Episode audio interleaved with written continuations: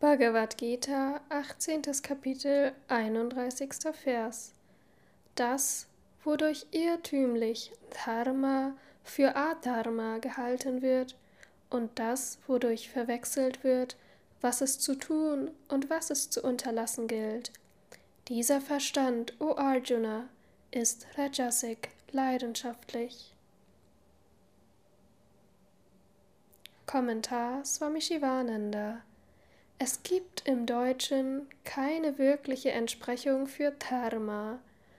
Pflicht, Rechtschaffenheit, Tugend, Gesetz sind nur annähernde Übersetzungen des Wortes.